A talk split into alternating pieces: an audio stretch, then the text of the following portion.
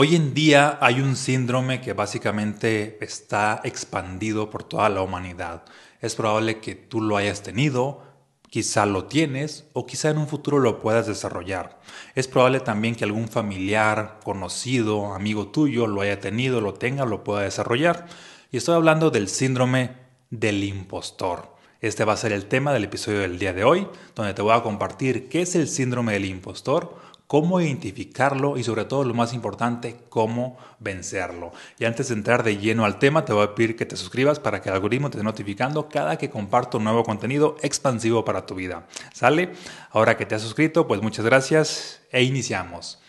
Bienvenidos seres vibrantes a este episodio, espero que se encuentren de maravilla, aumentando su conciencia, su energía y creando su versión maestra. ¿Qué es el síndrome del impostor? Básicamente es cuando tú o cualquier persona que lo tiene logra algo importante y al mismo tiempo no se lo reconoce, no se lo cree. Se siente como una especie de fraude. Es decir, a pesar de que ha hecho algo, pues tiene esta falta de merecimiento, no lo ha internalizado del todo, no lo ha aceptado.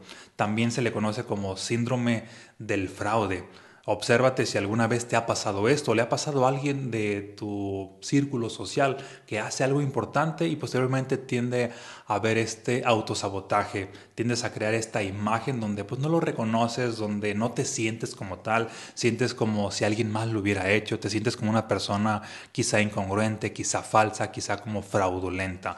A grandes rasgos pues esto es el, el síndrome del impostor, es cuando de alguna manera también a pesar de que logras, a pesar de que tienes cierto resultado, surge este yo psicológico, surge este ego que te hace estar dudando constantemente.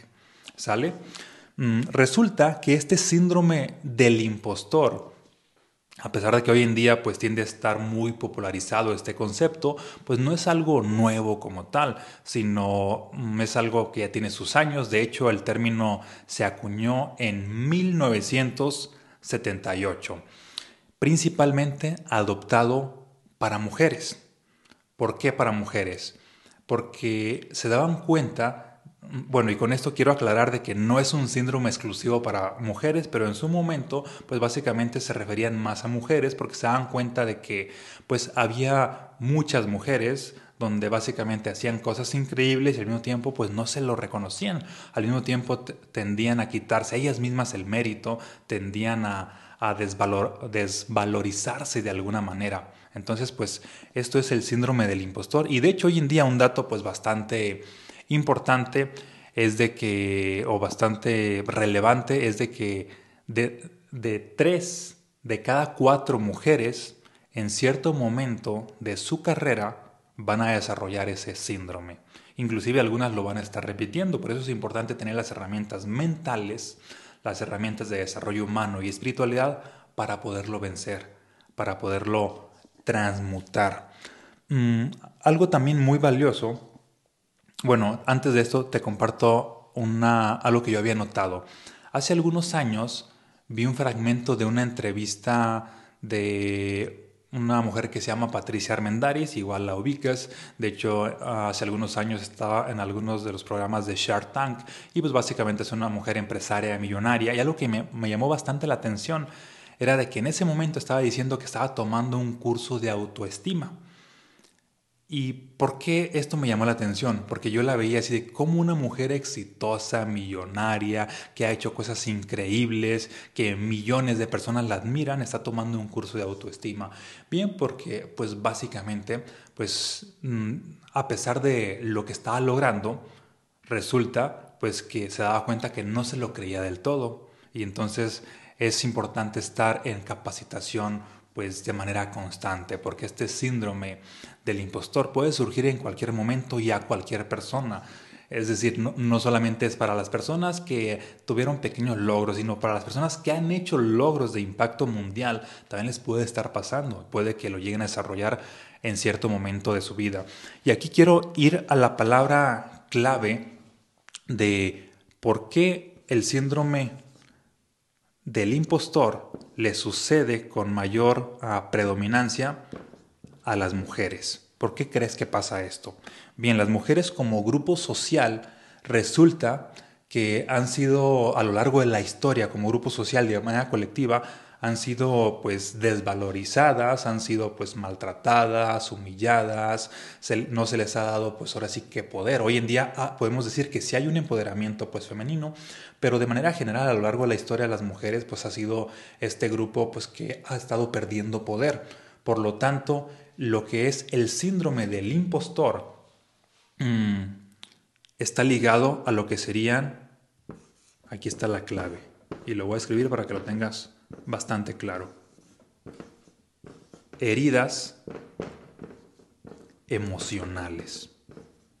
A grandes rasgos, pues podemos decir que las mujeres, este grupo social, pues ha tenido o pueden tener o tienen bastantes heridas emocionales por lo que han vivido a lo largo de la historia, desde la casa de brujas o cacería de brujas, cómo se les, de alguna manera se les, mm, se les echaban crímenes que no habían hecho, como también no se les daba el valor cuando en su momento ah, las mujeres pues no votaban, como si vamos ahora sí que siglos y siglos más anteriormente, pues vemos como inclusive en culturas o religiones antiguas, pues la mujer pues se veía como si fuera una propiedad más. Entonces, por todo lo que han vivido y de manera general ha habido mucho esto de las heridas emocionales. Cualquier herida emocional, ahorita estoy hablando de manera colectiva, pero las heridas emocionales también de manera individual tienden a, darle vida posteriormente al síndrome del impostor, porque las heridas emocionales te llevan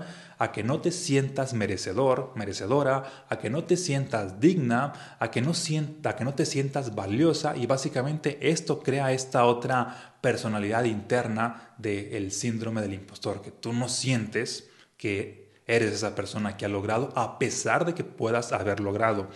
Ahora bien, otro dato muy valioso, a pesar de que si bien las mujeres son el grupo pues colectivo que podemos decir que quizá ah, o con el cual empezó este síndrome a ser identificado, no es el grupo que tiene mayor predominancia. Y eso te va a impactar aún más. ¿Cuál sería entonces ese grupo? Ah, básicamente son mm, los, ¿cómo le llamamos? Las minorías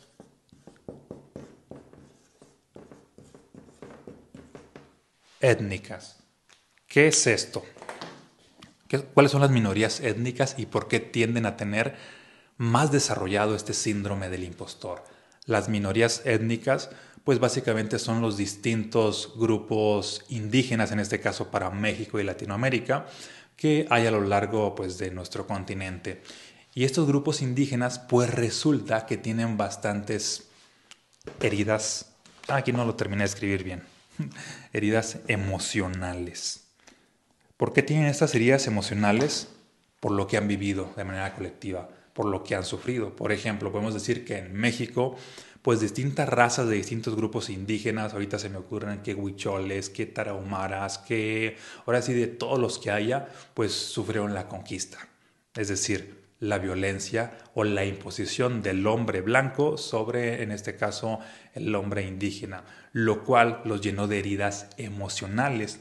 Y estas heridas emocionales, como cultura, como colectivo, pues tienden a crear mm, esta falta de merecimiento, esta falta de abundancia eh, y donde las personas pues no se sienten del todo cuando logran cosas extraordinarias, no se la creen del todo. Por eso es que constantemente hay esta cultura de empoderamiento para México, para Latinoamérica, y aún así a veces cuando logran algo, pues no tienden a, creérsela del todo, porque surge este síndrome del impostor, que es derivado de las, tanto de las heridas colectivas como de, la, de las heridas que ha vivido cada una de las personas, no solamente en nuestra memoria genética, sino también en nuestra historia personal, porque todos pues tenemos heridas y ahí está la clave en en ir identificando las heridas.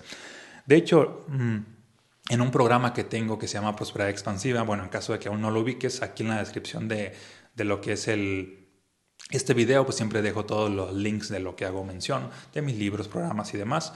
Aquí te voy a dejar también el link del programa para en caso de que te llame la atención.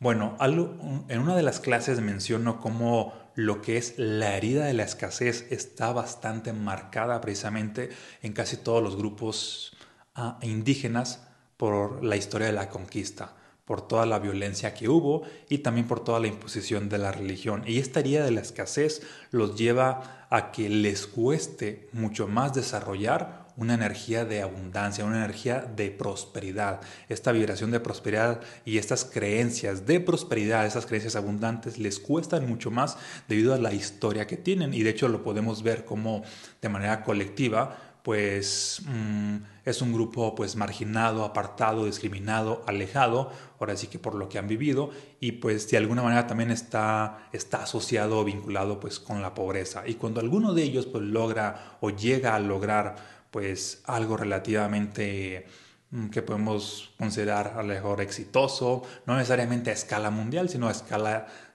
mm, del país o a escala de la región donde están, pues aún así tienden a no creérselas del todo. ¿Y a qué voy con esto?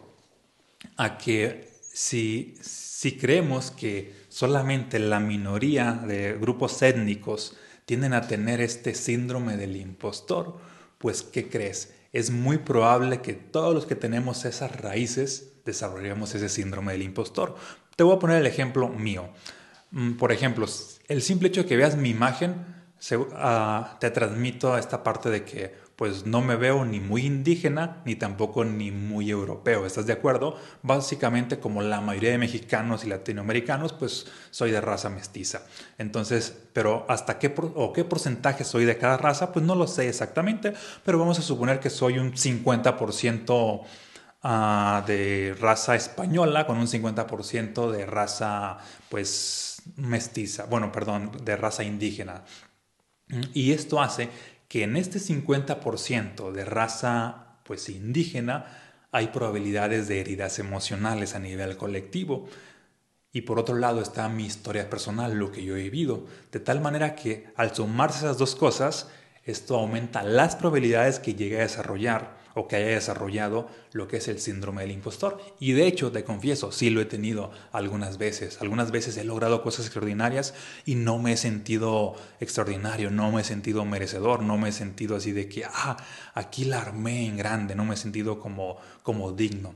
Pero también ah, lo he trabajado y básicamente pues por eso es que Ah, he creado también este podcast, por eso es que pues sigo triunfando, sigo avanzando y demás, porque no me quedo ahí en, en, ah, el síndrome del impostor ya hizo que me estancara, sino lo trabajo, sigo creciendo y básicamente pues voy a otro nivel. Y parte de lo que te voy a compartir en este episodio pues son herramientas para que tú también puedas estar trabajando lo que es el síndrome del impostor en caso de que te haya dado en cierto momento o lo, o lo tengas o lo puedas desarrollar. ¿Sale? Ok. Mm, otro dato bastante valioso que, contribuye al síndrome del impostor mm, son la apreciación colectiva que hay en un país. Por ejemplo, en México hay esta cultura de cangrejismo y también en Latinoamérica, aunque pienso que también ya se está como un tanto quitando, a veces mi percepción no lo sé, pero la sigue habiendo de manera general. ¿Qué es el cangrejismo? Es que cuando alguien crece hacia arriba, los que están abajo automáticamente lo que hacen es quererlo uh, pues hundir. De hecho, esto surge por esta idea, que no sé si es real o no, de que cuando se dice que en México cuando pones así uh, cangrejos en una cubeta, los cangrejos no se pueden salir aunque estén ahí vivos y en otros países según eso la historia dice que sí. En México cuando el cangrejo, cuando uno empieza a salir todos los demás empiezan a jalarlo y por eso no hay este como progreso. Aunque creo que es más bien un mito, no estoy seguro, no creo que los cangrejos operen así o no lo sé. Habría que experimentarlo, habría que comprobarlo. Bueno, la idea es de que cuando mm, una persona tiende a crecer, los que están abajo, por lo regular, buscan la manera de que no crezca, inconscientemente, ya sea eh, echándole juicios, ah, básicamente mm, haciendo lo que tropiece, poniéndole, en pie, poniéndole el pie, poniéndole trabas, juzgándolo, criticándolo, rechazándolo, ridiculizándolo, envidiándolo y haciendo cosas pues que de alguna manera no le aportan, no le aportan ni a esa persona ni a toda la colectividad, cosa que se dice que no sucede en otros países, por ejemplo en países, en países europeos. Ok, continuamos. Mm. Bueno, y aquí la pregunta clave. Entonces, esto la cultura del cangrejismo, cómo es que lleva a desarrollar el síndrome del impostor. ¿Cómo crees? Déjame en los comentarios cómo crees que la cultura del cangrejismo te lleva a desarrollar el síndrome del impostor. A grandes rasgos, algo que sucede es de que, imagina lo siguiente, tú empiezas a crecer bastante y escuchas muchos comentarios negativos de la gente que se quedó abajo. Y tal vez piensas que no te influyen, pero sí te pueden influir o hay probabilidades de que te influyan. De hecho, hoy en día hay un, una tendencia que cuando alguien es coach, mentor, líder, conferencista, escritor, ah, líder en desarrollo humano, líder en alguna cuestión espiritual, tiende a haber esta creencia colectiva que los que están abajo lo ven como un vendehumos y entonces tienden a criticarlo. Y cuando hay demasiado de eso, ¿qué crees? Los que empiezan a crecer se empiezan a cuestionar así, ¿realmente seré un fraude? ¿Realmente seré un vendehumos? ¿Y qué crees? Hay bastantes personas que ejercen en este medio y que pasan precisamente por eso, porque los de abajo el colectivo de las creencias que hay, donde la mayor parte de la población los ve como vendehumos, hace que ellos mismos se cuestionen, a lo mejor sí sería un vendehumo, y están logrando cosas grandes, están ayudando a miles o a millones de personas, y aún así les sucede este síndrome del impostor. Es decir, fíjate cómo las creencias colectivas tienden a influir. Esto sería el equivalente a cuando un niño pues va a la escuela y básicamente está en contacto con unos 10, 15 niños y de, esos 10 escucha comentarios negativos de algunos y esos algunos constantemente le hacen bullying. ¿Tú crees que no le van a, dar una herida o, provocar una herida eventualmente? Por supuesto que sí. Por eso, es por eso es importante conocer o darse cuenta de las voces que estamos escuchando porque eventualmente nos van a, a, influir y le han influido pues a bastantes personas. Ahora sí, vamos a pasar a la siguiente parte que es cómo sanar. ¿Cómo sanar el síndrome del impostor?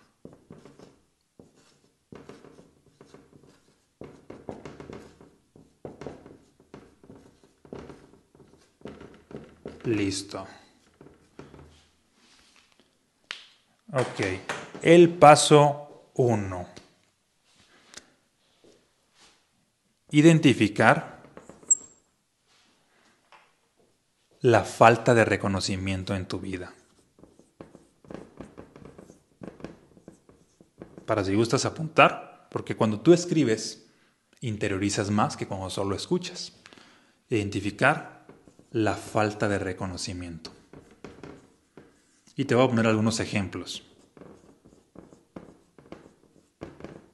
Aquí la pregunta clave es, ¿cuántas veces esperabas que alguien te reconociera? No lo hizo y prácticamente esa expectativa llegó a formarte una herida emocional. Te voy a compartir un ejemplo personal. De niño, mm, yo quería que mi papá me viera como alguien listo. Tenía esta como expectativa. Y prácticamente cuando yo conversaba con mi papá, porque vivía en un rancho, en ese entonces pues estaba alejado ahora así que de la civilización, era pues también el, el niño mayor y era pues en ese entonces, bueno, era el niño mayor no solamente de mi casa, sino de todo el rancho, no había pues muchos niños. Pues bueno, de hecho nada más era yo y mis hermanos. A medida que iban, pues, uh, íbamos, iba teniendo más, pues íbamos siendo más. Pero en ese entonces, cuando tenía, no sé, cinco o seis años, pues éramos tres. Y yo era el mayor. Bueno, resulta que yo quería que mi papá me viera como un niño inteligente.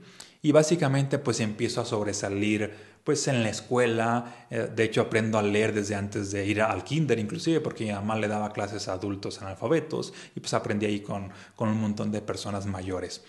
Ah, y prácticamente ah, resulta que pues, nunca ocurrió esto. Inclusive algunas veces recuerdo que iba pues a hacer cosas de campo, que poner aquí una cerca, que ayudar a mi papá a sembrar, etc., a ordeñar vacas.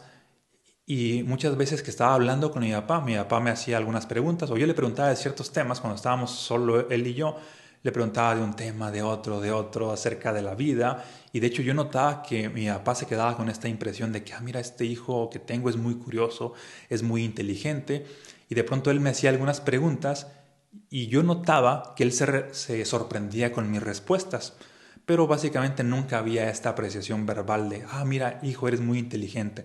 Y de alguna manera, viéndolo en retrospectiva, pues podría decir que pues quizá esto formó, pues, o no quizá es un hecho de que formó una herida y no es casualidad que buscaba yo sobresalir aún más para llamar la atención de mi papá. Entonces, si te fijas, yo estaba buscando el reconocimiento verbal de alguien afuera de mí. Te pongo esto como ejemplo para que vayas identificando en caso de que tú hayas pasado por algo similar. ¿Sale? Veme, escribiendo en los comentarios si tú pasaste por algo similar o si te va haciendo sentido, ¿va? Ok. Mm. Otro punto. Cuando... Otro elemento importante bueno, nunca ocurrió que mi papá me dijo a mí verbalmente de, hijo, ah, eres muy inteligente. Yo sabía que lo sabía, pero yo esperaba el reconocimiento verbal. Y, esto yo creo que tiene que ver o está ligado a esta parte de que, según el libro Los cinco lenguajes del amor, pues yo soy del lenguaje de, de, palabras de afirmación. Entonces mi papá me mostraba su amor de mil maneras, pero no necesariamente con palabras de afirmación, es decir, no la forma en como yo quería. Y esta expectativa consciente e inconsciente de niño pues hizo que se fuera formando esta herida. Posteriormente, a medida que ya estaba avanzando, yo ya no quería que mi papá me viera como alguien listo, sino que me viera o reconociera como alguien extraordinario o como alguien importante. Y de hecho, me pasaban toda clase de historias extraordinarias, increíbles, con compañeros en la escuela, toda clase de manifestaciones, milagros y demás. Y recuerdo, esto ya fue estando en la prepa, una vez mi papá me dijo, así literal, una vez que le estaba contando una historia de, fíjate papá que me pasó esto en la escuela, está increíble. De hecho, se paró así bien serio de pronto y me dice así como un tanto molesto, bueno cabrón, si estás yendo a la escuela, o te quedas ahí afuera nada más. Y yo me quedé así de, ¿cómo? Y luego ya así como que agarró la onda y me dice, bueno, es que a veces siento que ni siquiera vas a la escuela y nada, te quedas ahí afuera inventándote historias para venir acá a contármelas y luego mantenerme todo sorprendido con que te pasan cosas increíbles. Y en ese entonces se me hacía un poco raro de que, de que mi papá como que dudara de mí. Y este, yo decía, ¿cómo, es, ¿cómo puede pensar eso, no?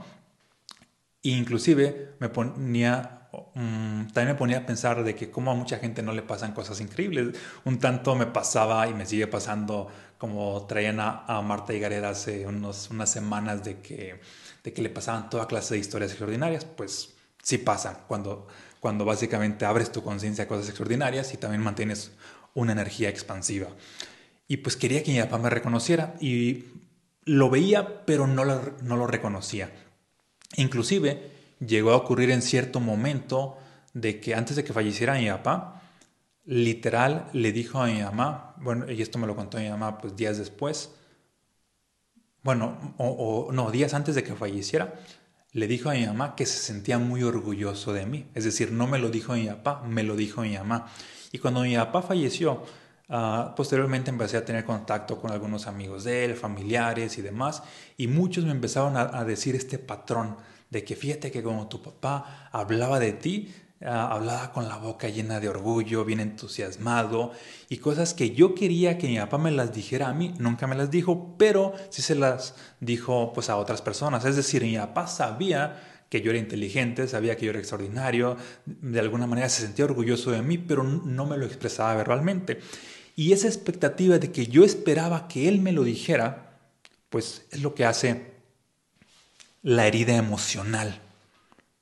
Esa herida emocional de la falta de reconocimiento externo provoca que eventualmente en el futuro pues tiendas a tener esta falta de reconocimiento, es decir, no te la crees. Hay momentos en los cuales haces cosas extraordinarias y aún así no terminas creyéndotela. ¿Te hace sentido? Y te comparto esto para que vayas tomando conciencia de en qué momento de tu vida básicamente tú esperabas que alguien te reconociera y pues no ocurrió este reconocimiento porque allí es muy probable que se haya formado esa herida que le dio vida pues posteriormente años después al síndrome del impostor que aun cuando logras cosas a cierto nivel, extraordinarias, súper extraordinarias, de impacto nacional, mundial o demás, o de impacto local, o simplemente algo, algo extraordinario en tu contexto, aún así, pues no terminas creyéndotela, porque ahí está esta herida. Ese es el paso número uno, identificar la falta de reconocimiento en tu historia personal. ¿Te hace sentido? Venme compartiendo en los comentarios si te hace sentido. Paso número dos para vencer o sanar el síndrome del impostor. Es reconocerte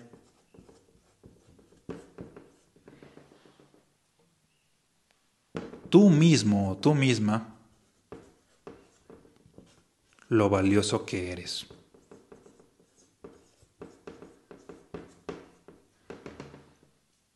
Es decir,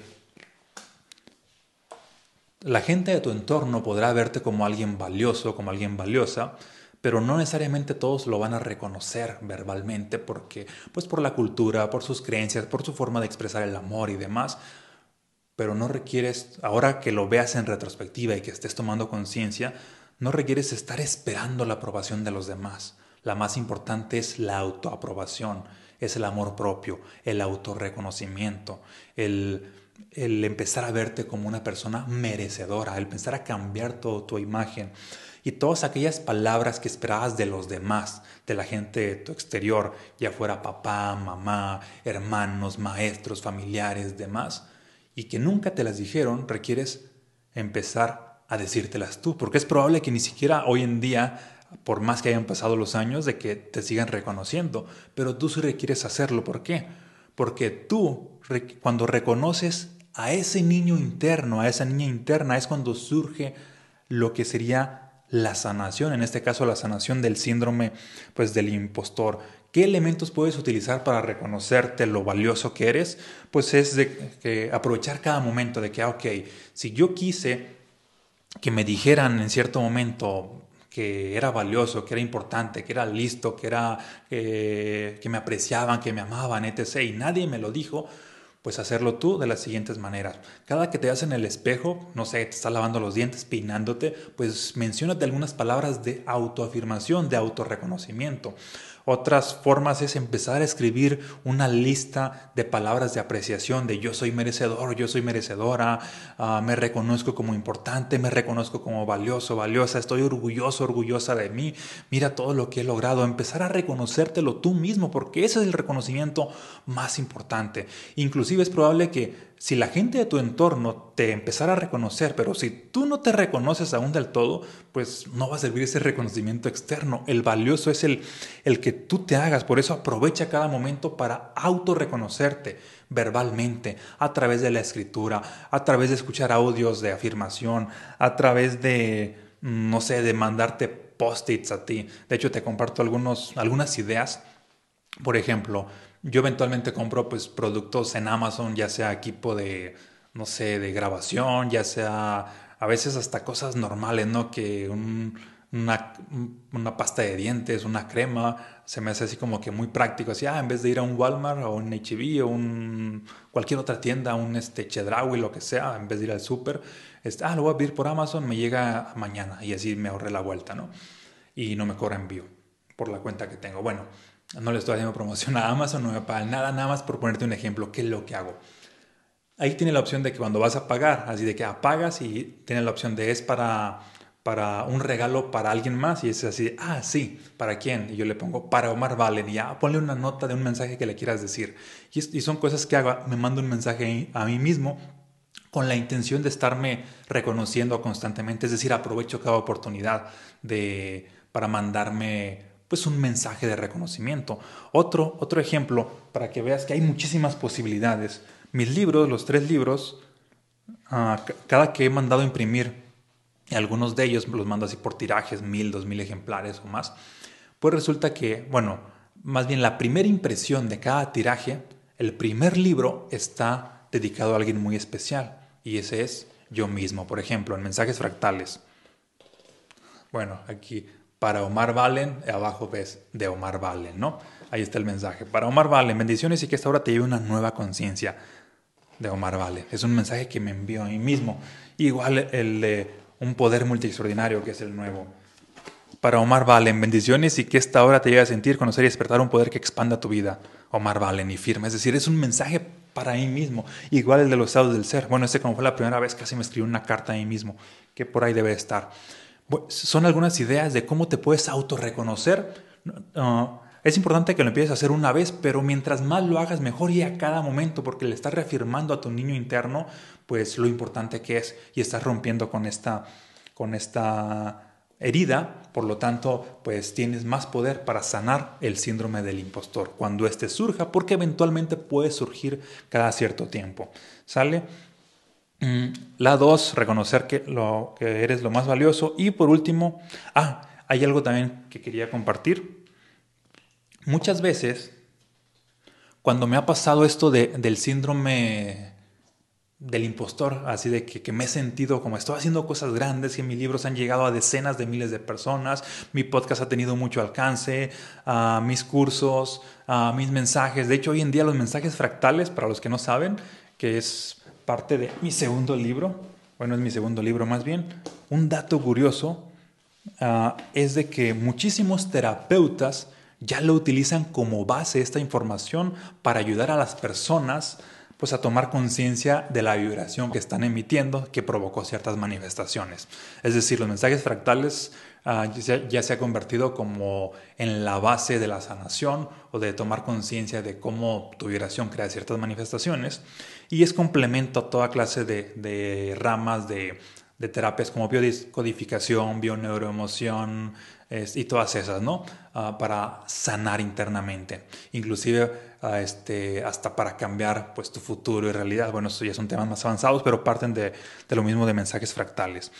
A lo que iba es de que algunas veces, a pesar de que he visto todos estos logros, me he llegado a sentir pues con, con este pues como con este síndrome del impostor, así como que no será que estoy siendo un fraude, no será que, que este, esto no es real. ¿Y sabes qué es lo que me mantiene haciendo lo que hago? Cuando leo los comentarios de la gente agradecida, cuando leo los comentarios de la gente que me comparte su testimonio de cómo prácticamente lo que yo hago, la lectura de alguno de mis libros, algún programa que ha tomado conmigo, le cambió la vida. Es decir, ya sea que me lo manden un mensaje privado o ya sea que simplemente lo publiquen allí, aquí, no sé, en mismo YouTube, en redes sociales, así de que, ah, fíjate que después de haber leído los estados del ser, mi vibración cambió. Fíjate que después de haber leído mensajes fractales, tomé conciencia de cómo estaba creando todo eso en mi vida y no me daba cuenta. Fíjate que después de haber leído un poder muy extraordinario, básicamente desperté una nueva conciencia a abrirme a los milagros. Fíjate que después de haber tomado este programa, manifesté estos milagros. Fíjate que después de haber tomado prosperidad expansiva, básicamente mis ingresos se multiplicaron por 5. Fíjate que básicamente después de, haberte seguido en redes sociales, de escuchar tu podcast, demás, mi vida ha empezado a cambiar. Aumentó mi percepción, desarrollé estas habilidades y demás. Todo eso es lo que me nutre. Es decir, cuando leo o me doy cuenta del impacto que sí provoca en los demás, automáticamente eso Ah, pues rompe con el síndrome del impostor. Aunque pueda surgir este, esta idea de que, ay, es que no estoy haciendo ah, no estoy realmente impactando, a lo mejor no está sirviendo lo que yo hago, voy a renunciar, voy a dedicarme a otra cosa, no. Pero leo el comentario de una, algunas personas, algunos cientos de personas, y los leo con detenimiento, y esa afirmación, que en este caso es una afirmación externa, me confirma que lo que hago tiene poder, que lo que hago es valioso. Entonces, eso solamente es como un ejemplo, reconoce tú mismo lo valioso que eres y cuando alguien te lo reconozca, repítetelo una y otra vez. En mi caso, me encanta leer los comentarios de reconocimiento y, y puedo leer el mismo una vez y otra vez y otra vez y me nutre como no tenías idea y me da muchas más fuerzas para seguir. Y ahora sí voy a seguir con lo siguiente. Y ahora voy a crear este nuevo episodio de podcast. Y ahora voy a escribir esta nueva información en el próximo libro. Y ahora el siguiente mes voy a hacer estos proyectos. Y el siguiente año voy a hacer esto otro. Es decir, me carga de energía. Bueno, y ya por último, pasamos al tercer punto para concluir, que es reconocer lo extraordinario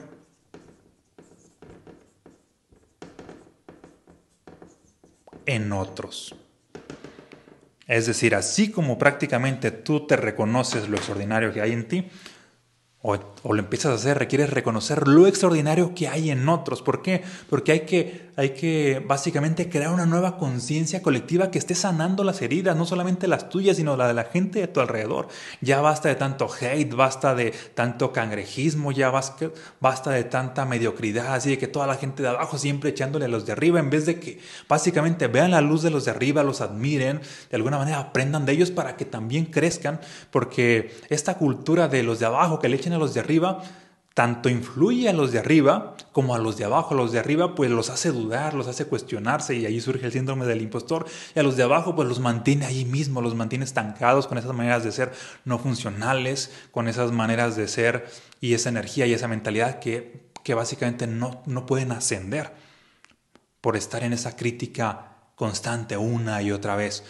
Ya he dicho en otros episodios que cuando tú ves a una persona hacia arriba, y la admiras, conectas con la luz de esa persona y la luz de esa persona fluye hacia ti inconscientemente. Y a la inversa, cuando tú ves a una persona hacia arriba y la criticas constantemente, conectas con la oscuridad de esa persona. Ahora imagina si haces eso con todo mundo. Si a, todo mundo estás echándole hate con todos, pues ¿qué crees? Conectas con la oscuridad de todos y por eso los, los haters cada vez son más odiosos porque tienen más oscuridad en su interior, porque han conectado con lo peor de todos.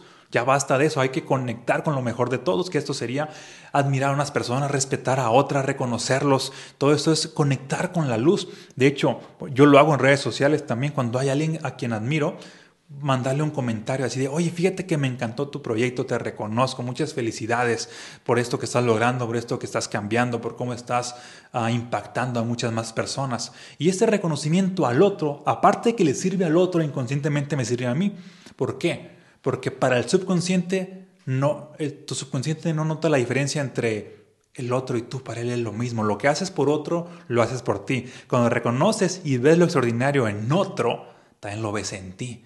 Y eso básicamente va eliminando las probabilidades de que surjan este tipo de síndromes o cuando surgen tienes el poder para eliminarlo rápido. Porque a muchas personas este síndrome del impostor, ¿qué crees? Les dura meses o les dura años porque no tienen las herramientas, porque no practican esto. Pero en cambio, si lo empiezas a practicar, pues eventualmente te puede surgir por el contexto en el cual estás, por tu historia personal, pero con las herramientas lo transmutas luego, luego. Así de valioso es. ¿Te hace sentido? Compárteme si te hace sentido, qué es lo que te lleva. Si tienes alguna pregunta, déjamelo en los comentarios. Les comparto que a partir de este episodio voy a estar haciendo lo siguiente, que es ah, las preguntas que me dejen bueno, aparte que las contesto pues por aquí, voy a compartir, voy a responder una versión extendida a esas preguntas para los que están suscritos a mi newsletter. Es decir, aquí en la descripción de este video, ahí, bueno, ahí puedes adquirir mis libros en caso de que uno los tengas, el programa Visual Expansiva y también suscribirte gratuitamente a mi newsletter. Y ahí comparto pues información exclusiva y voy a estar respondiendo de manera con videos y, este, y de manera más expansiva, más ampliada, poniendo Mm, pues ejemplos, métodos y demás mm, a los que están suscritos en el newsletter. Es decir, déjame ahí las preguntas, además suscríbete al newsletter para este, prácticamente pues, estarte respondiendo de una manera mucho más profunda. ¿Sale? Muchas gracias, un abrazo y nos vemos en un próximo episodio. De igual manera, también coméntame qué te gustaría que hablemos en un próximo episodio.